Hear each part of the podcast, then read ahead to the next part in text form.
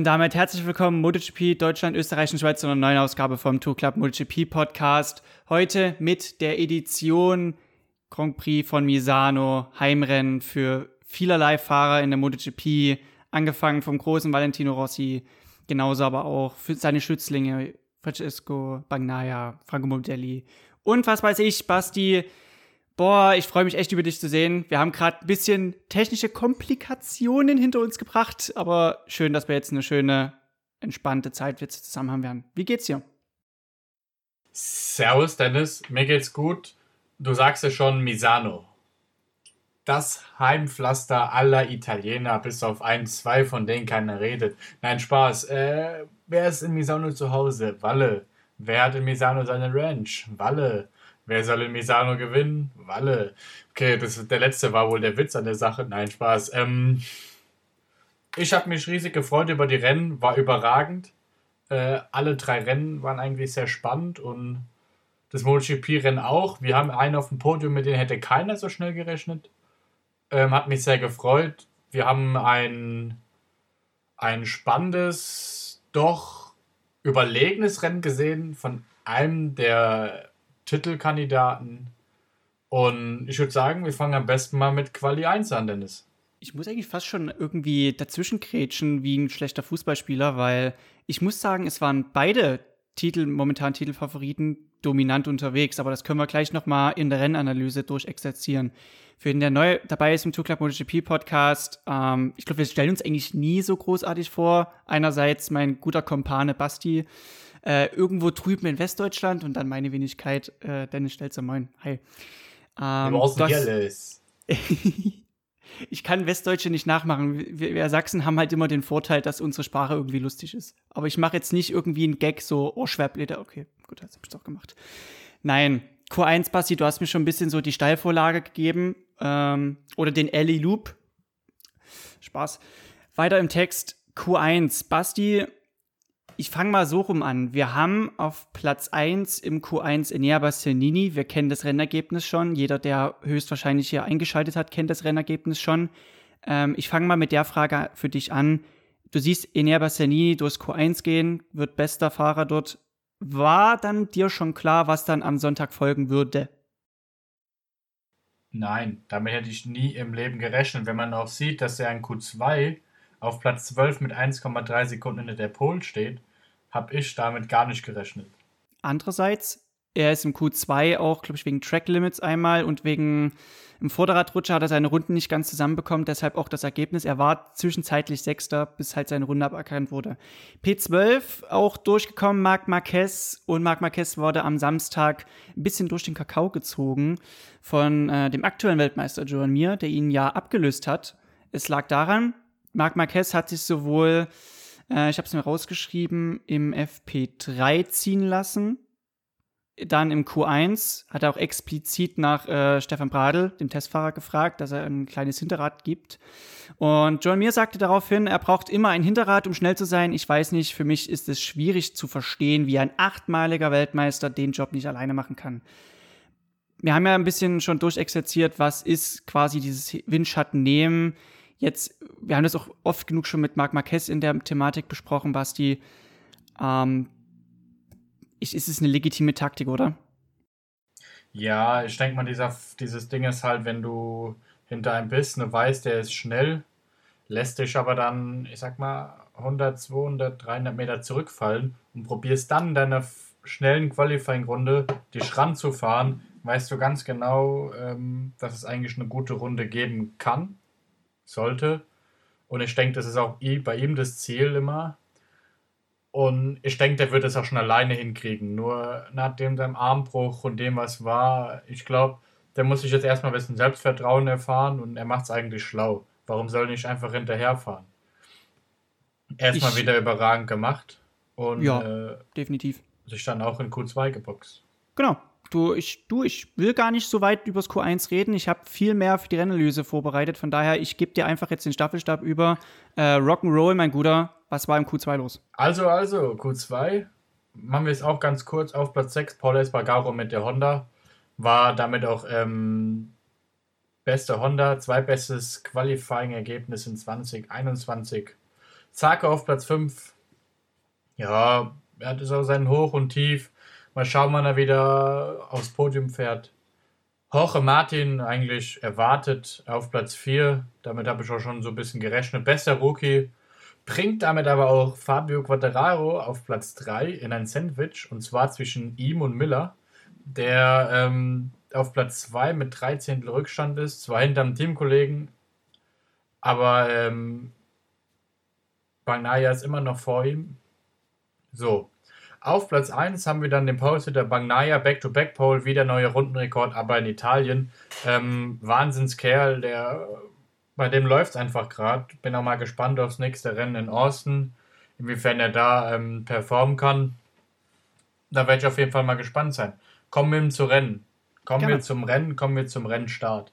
Ähm, das Wetter sah eigentlich erst sehr durchwachsen aus und eventuell auf Regen, blieb dann aber zum Glück doch trocken. Ähm, fangen wir an. Das Rennen startete eigentlich gut. Alle hatten einen guten Start. Fabio ist als Zweiter eingebogen. Ich glaube, führender war dann Francesco Bagnaia, der direkt die Flucht gesucht hat und auch direkt eins, anderthalb, eine bis anderthalb Sekunden rausfahren konnte. Ähm, lag auch vorrangig am Start, ne? Hast du den Start nochmal genau, in der Zeit er, gesehen? Ja, ich weiß nicht, ich, ich, hatte das Pech, ein, zwei Mal äh, Durchfahrtsstrafe bekommen zu haben wegen dem Jumpstart. Und ja die, man muss sich das als jemand, der jetzt nicht in der MotoGP drin ist, so vorstellen, ein Jumpstart ist partout einfach No-Go. Und das Ding ist, die MotoGP das heißt, hat eine sehr ausgeklügelte Technik ähm, an der Startlinie quasi und überall Kameras angebracht, um wirklich zu tracken, ist dieser Fahrer ähm, mit dem Erloschen der Startampel losgefahren.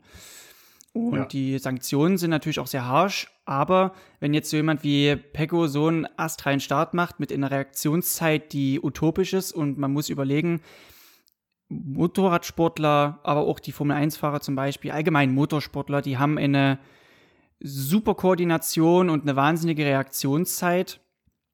Ähm, es gibt solche Apps, wo man quasi das ein bisschen nachsimulieren kann. So fünf Lichter gehen an und dann muss man so schnell wie möglich auf den Bildschirm drücken, wenn das ausgeht.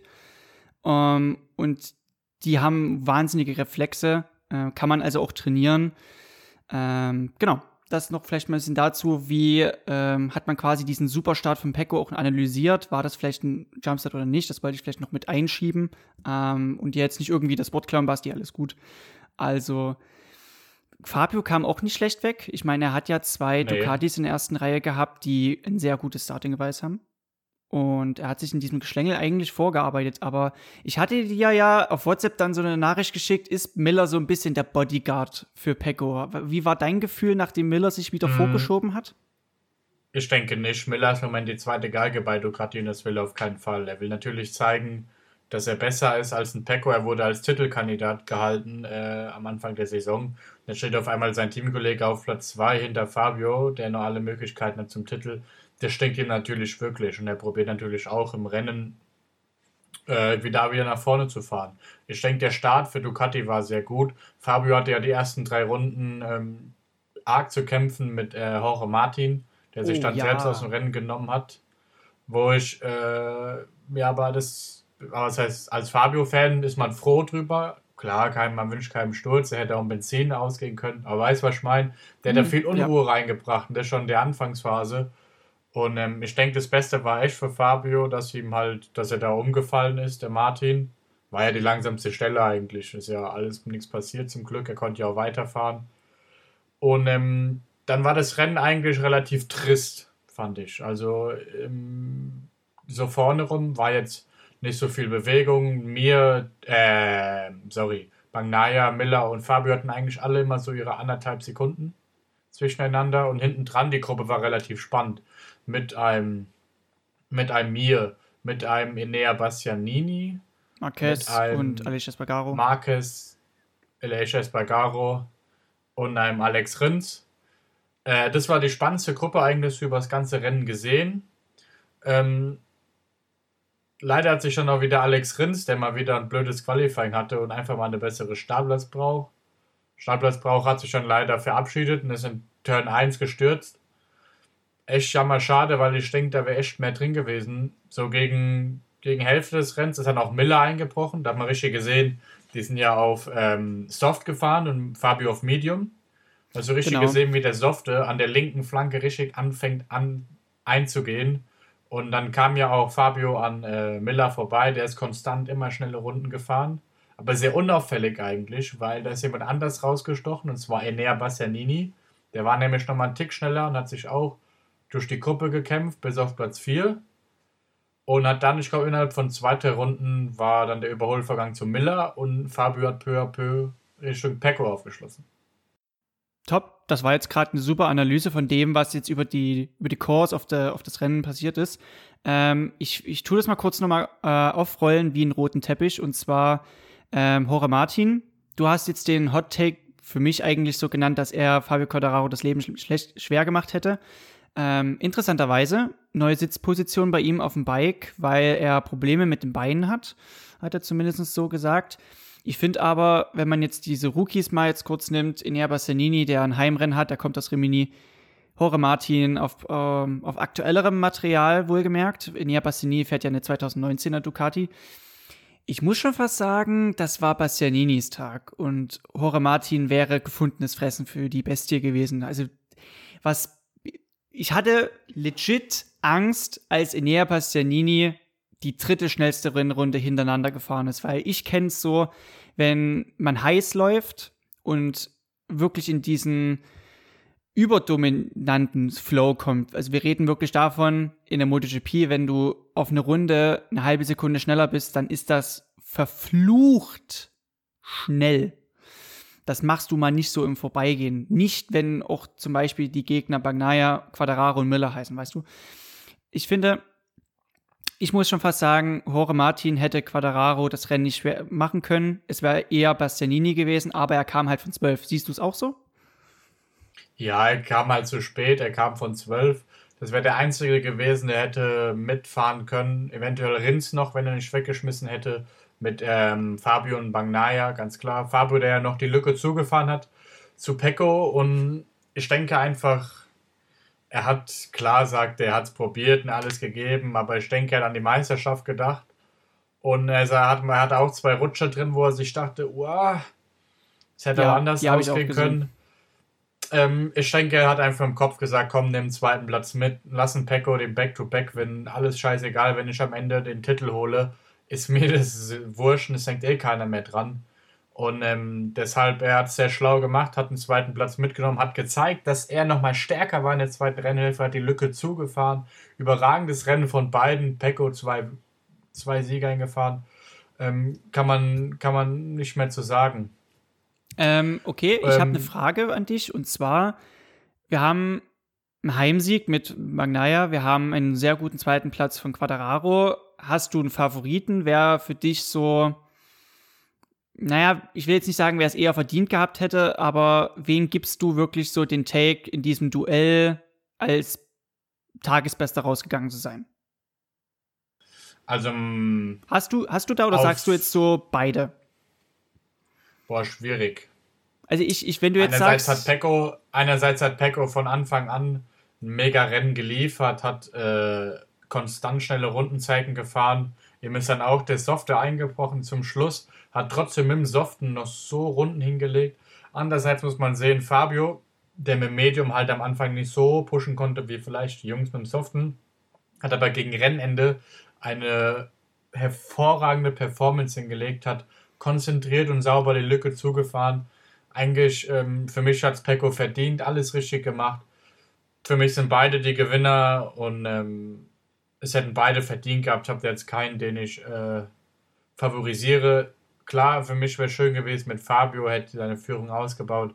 Aber ich denke, in dem Moment hat er einfach an die Meisterschaft gedacht und äh, das Ding nicht wegzuhauen. Deshalb alles gut. Ich finde auch, es ist. Ich hätte mich jetzt tatsächlich auch auf zwei, irgendeinen von den beiden festlegen können. Hättest du jetzt irgendjemanden vorgeschlagen von den beiden? Weil du hast bei, bei Pecco dieses, dieses Back-to-Back-Ding.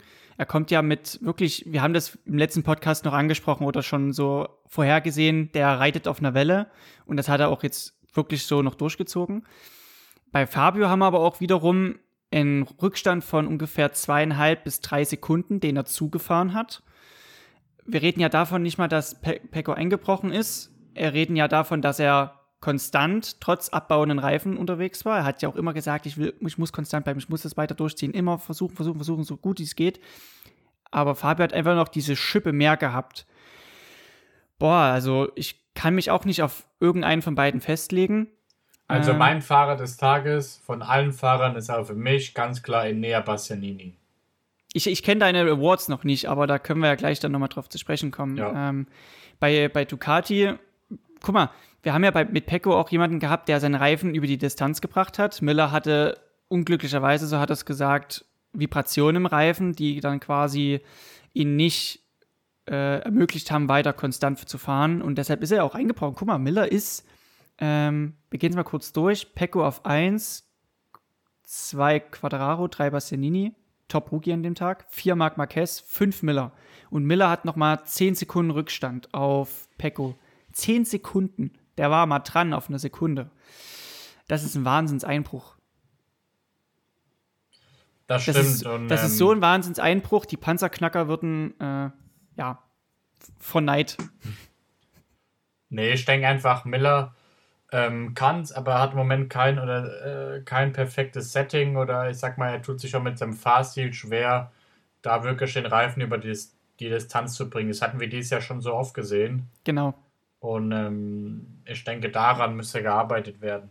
Wenn man jetzt mal auf Honda guckt, ähm, sind leider ist Marc Marquez wirklich der einzige, bei dem die Honda funktioniert. Und es, und es sozusagen, und es blöd hinzustellen. Espargaro macht einen guten Job, hat auch viele Riesen. Highlights. Ja. Aber wenn ich, wenn ich mir dann wieder einen Alex Marquez anschaue oder einen Nakagami, ja, ein 10. Platz und ein 14., 15. Platz ist schon in Ordnung. Aber das ist nicht das, was sich schon da vorstellt. Man hat es ja auch schon anders gesehen. Dann kommt ein Stefan Bradl als Testfahrer und wird 14. vom Alex Marquez. Ja. Und das mit Abstand. Wir reden von zweieinhalb Sekunden. Ähm, gut, Bradl äh, war dort testen, ja. Das war nämlich so. Aber er ist nicht in diesem Rennflow wie andere nein, Fahrer, die gerade vom nächsten Rennen kommen und dafür mega. Und wo ja. schade finde ich auch mit Marini, der findet irgendwie auch noch nicht so seinen Draht. Ich hoffe mal, dass er nächstes Jahr in dem Team von Rossi von seiner Erfahrung profitieren kann, noch ein bisschen was lernen, weil ich denke, der kann auch, aber er tut sich noch schwer. Er hat ja gezeigt, dass er, dass er es kann. Aber selbst wenn Marc Marquez jetzt gerade der ist, der die Kohlen aus dem Feuer holt für Honda, ähm, ist im Qualifying hinter Pecco gestürzt. Auch wieder in der Rechtskurve, da ist jetzt immer noch obwohl das jetzt schon Monate her ist, immer noch dieses Gefühl drin, Mensch, hat er sich jetzt irgendwas getan oder nicht? Und der greift sich auch immer sofort an die Schulter. Also der macht weiterhin ja. auch viel Damage im Punkto äh, Stürze. Das kommt auch noch dazu. Der ist, glaube ich, dieses Jahr schon öfter gestürzt als Paul Espargaro und der hat mehr Rennen gefahren. Also er versucht ja, immer äh, wieder an sein Limit zu gehen. Und, äh, ja, ja, also in Aragon haben wir das ein, ja schon besprochen. einige von den Stürzen, ja, früher hat er einige von den Stürzen abgefangen und ähm, heute sagt er einfach, okay, lass mich rutschen. Weil ich denke, er hat einfach diese Angst und nicht mehr diese, diesen Mut, diese Kraft, äh, nochmal einen Ellenbogen da hochzudrücken, weißt hm. Die Kraft fehlt, genau. So wie er es mal gemacht hat. Ja. Ähm, ich hätte, ich war kurz davor schon auf Aprilia kurz umzuschwenken, weil äh, Stefan Bradl war ja, glaube ich, dort testen. Und wer halt auch dort testen war, war Top Gun Maverick Vinales. Vinales. Und der war on the top am Freitag. Lag aber auch daran, dass ähm, die Hälfte des FP1 und FP2 waren verregnet. Also man hatte nur sehr limitiert Tracktime, um quasi das Setup auszufahren. Das ist quasi das, was man am, am Freitag immer so macht. Er war top, er war also on the top mit der Aprilia, hatte aber natürlich auch einen zweitägigen Test im, im Rücken. Mal schauen, wir hatten jetzt Aleix Espargaro auf der 8 und Maverick Vinales auf der 13. Ist natürlich eine Steigerung. Sechs Sekunden Differenz. Echt? Sind es nur sechs Sekunden? 5,6, 5,7. Oh, böses Ding. Und deshalb ist es nicht so verkehrt, was er gemacht hat.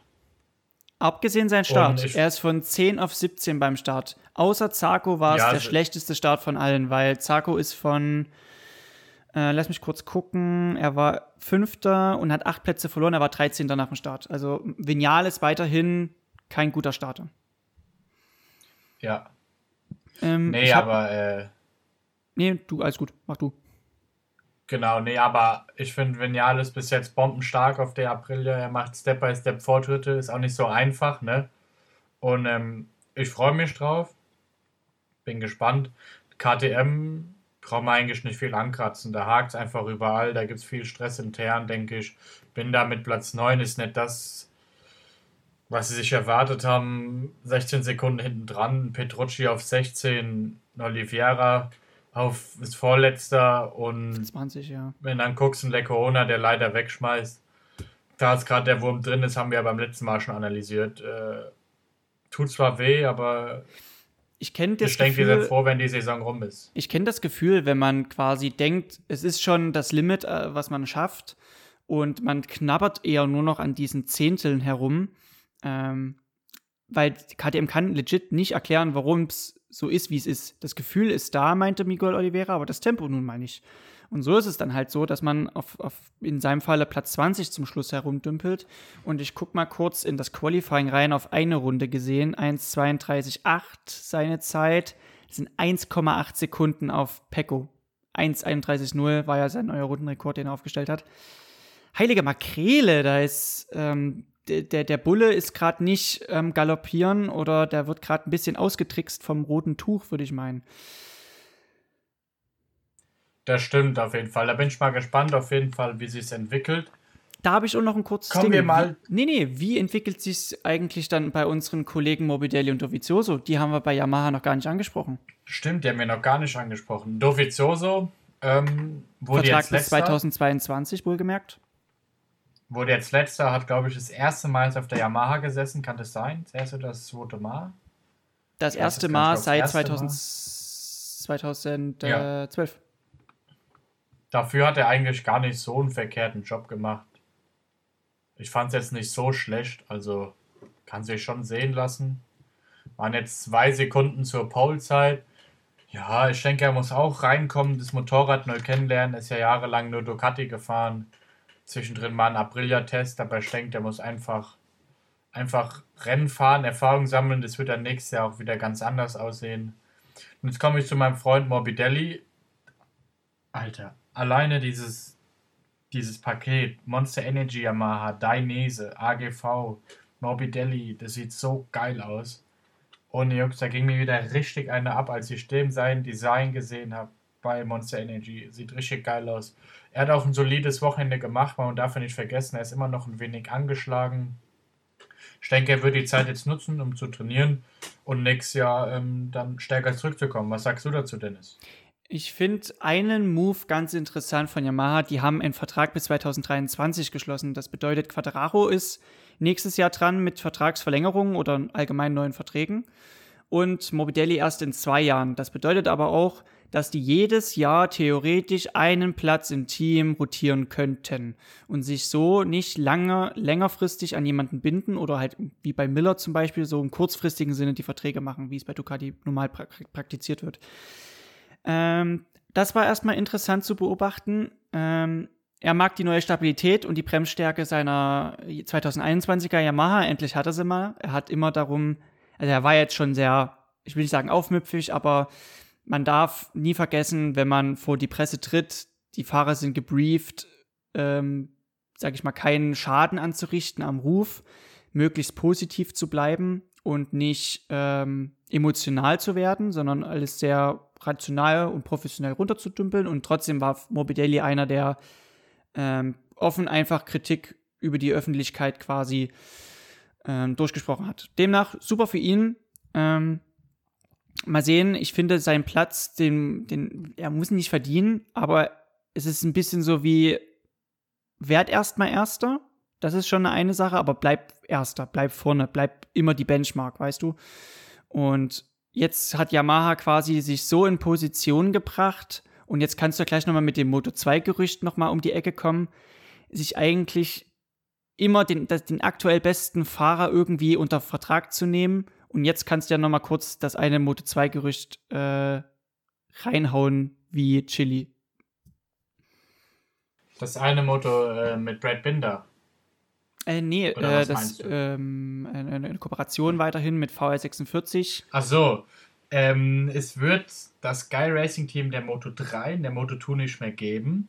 Aber so wie es aussieht, wird Yamaha und Valentino Rossi zusammen ein Moto 2 Team planen. Also es, es gibt schon einige seriöse Nachrichtenquellen, die das schon so berichtet haben, wo man denkt, okay, es ist immer noch ein Gerücht, es sind Gespräche, aber würde man es im Kopf durchgehen, Yamaha baut sich noch ein zweites Standbein, ein Nachwuchsstandbein auf und hat quasi da jetzt auch noch einen guten Draht, dann sind die vom Nachwuchstalent her ähnlich wie KTM und Ducati aufgestellt. Und das ist echt nicht schlecht, meiner Meinung nach. Das stimmt auf jeden Fall. Ich bin gespannt. Und wer sind denn deine Favoriten fürs nächste Rennen? Fürs nächste Rennen. Ähm, wir sind in Austin. Das, das Problem ist, wir haben keine Referenz. Durch Covid gab es kein Rennen in den USA. Ich bin auch verblüfft, dass es dieses Jahr ein Rennen in äh, Texas geben wird, weil dort gerade die Covid-Zahlen und die äh, Zahlen der belegten Intensivstationen, ähm, soweit ich das immer richtig mitbekomme, gerade durch die Decke schallern, aber dieses komplett andere durchschallern und somit auch ein gewisses, ähm, soll ich sagen, man fühlt sich jetzt nicht wohl, dorthin zu fliegen, aber es, es wird auch eine Blaupause sein, eine Veranstaltung in Übersee mal durchzuführen. Meine Favoriten, um jetzt kurz auf den Punkt zu kommen, ich rechne mit, ähm, ich weiß nicht, ich rechne mit einem mit einem Pecco aufgrund der, der Welle, auf der er reitet. Aber ich kann mir nicht vorstellen, dass Suzuki dort nicht mal auch was auspacken könnte. Ich, ich glaube nicht an Yamaha, ich glaube da nicht an äh, die, diese Überlegenheit, die wir gesehen haben. Ich glaube tatsächlich eher, dass ein Paket, wie Suzuki es hat, dort profitieren kann. Und ich glaube auch, dass ein Marc Marquez diesen einen, diesen einen Sturz dort mal ausmerzen will. Und ich glaube, dort kann er auch wieder zurückschlagen. Ich sehe es ähnlich so. Für mich sind auch die Fahrer, die jetzt wieder on top waren, äh, gefragt. Also ich gehe mal aus von einem Quadraro, Bagnaya, Miller, Martin Marquez. Mit dem muss man rechnen. Ähm, Bastianini würde ich mal nicht unterschätzen. Und äh, auf jeden Fall freue ich mich drauf. Und zum Schluss kommen wir noch zu den Awards. Ich kenne deine gar nicht. Das ist so weird. Wer, ja, pass auf. Wer ist denn dein Fahrer des Rennens? okay, du kennst meinen, ich muss äh, nicht den Rennsieger nehmen, ich kann auch nicht den Zweitplatzierten nehmen, ich muss tatsächlich den Dritten im Bunde mit der Bronzemedaille wählen heute, weil wir reden von einem Rookie, wir reden von einem, der sein Heimrennen dort gefahren ist, der ein 2019er Bike fährt, das bedeutet, es ist technisch auch nicht auf dem aktuellsten Stand. Demnach, achso, und von 12 auf 3, ich glaube, das sind so, ah, das ist ungefähr so, als würdest du die, das perfekte Chili con Carne machen. So schöne Zutaten, alles zusammen und dann hast du einfach ein sehr stimmiges Gericht. Deshalb Enea Bastianini, La Bestia, Bombe. Du hast alles auf den Punkt gebracht, da muss ich äh, mich ganz klar anschließen. Mein Fahrer unterm Radar ist ähm, nicht MM93, sondern Stefan Bradl. Überragenden Job in die Punkte gefahren er kommt zu jeder Wildcard und fährt eigentlich in die Punkte, macht einen Top-Job auf der Strecke. Auch wieder immer Marc Marquez, der nur in lobenden Tönen über Stefan Bradl spricht, ist für mich einfach mein Fahrer unterm Radar. Wer war das bei dir? Okay, ich muss jetzt erstmal ganz radikal rumswitchen, um dich ein bisschen aus der Reserve zu locken, weil hier der Kollege Michele Piro, der Ducati-Testfahrer, war mal wie viel weiter vorne ist ans Ziel gekommen? Entspannte drei Plätze. Auf Platz 11 Michele Piro, 20 Sekunden Rückstand für ihn beim Gastspiel in der MotoGP. Ähm, er ist auch ein guter Testfahrer, darf man nicht vergessen. Er ist das stimmt, der aber allerdings italienische Meisterschaft komplett durchfährt und voll in seinem Rennen drin ist, was man auch nicht vergessen darf. Deshalb, ach Basti, ich freue mich. Äh, da warst du natürlich wieder tippitoppo vorbereitet. Ich dachte mir schon so, ach komm, der, der, der muss vorbereitet auf das sein. Und ja, das stimmt, Michele Piro ist weiterhin äh, Werksfahrer im Sinne von Werksfahrer im Sinne von er fährt weiterhin aktiv Rennen auch, aber elementarer Bestandteil dafür, dass Ducati gerade in der Benchmark ist für ein gutes Paket. Wir gucken mal kurz, wir haben in den Top 5 drei Ducatis. Das ist äh, auch eine Leistung von Michele Piro. Naja, deshalb für mich ist es Michele Piro. Das glaube ich dir auf jeden Fall und er hat auch wirklich einen guten Job getan. Und wer ist denn für dich Team des Tages? Team des Tages. Ich habe Honda gewählt. Ist ein bisschen komisch, weil ein Heimsieg beim Homecoming von Ducati ist naheliegend. Ich habe es ja auch gerade noch mal gesagt, drei Ducatis in Top 5 und insgesamt, nee, es sind insgesamt drei Ducatis in Top 10. Eigentlich spricht für sich. Aber ähm, man muss Honda auch hoch anrechnen, dass man drei Hondas in die Top 10 gebracht hat. Man muss hoch anrechnen, dass ich glaube, ein kleiner Wendepunkt schon längst durchgangen ist und demnach für mich Honda. Ich schließe mich aber Ducati an. Ich finde, Ducati hat wieder einen Top-Job gemacht. Ähm, die zeigen auch, dass eine 19er Ducati immer noch äh, podiumsfähig ist. Und damit kommen wir schon zum Ende. Dennis, es war mir wieder eine Ehre. Ich gehe jetzt noch ein bisschen kicken. Bin nämlich um 8 Uhr verabredet. Freue mich aufs nächste Mal. Und damit würde ich sagen, drop the mic. Ciao.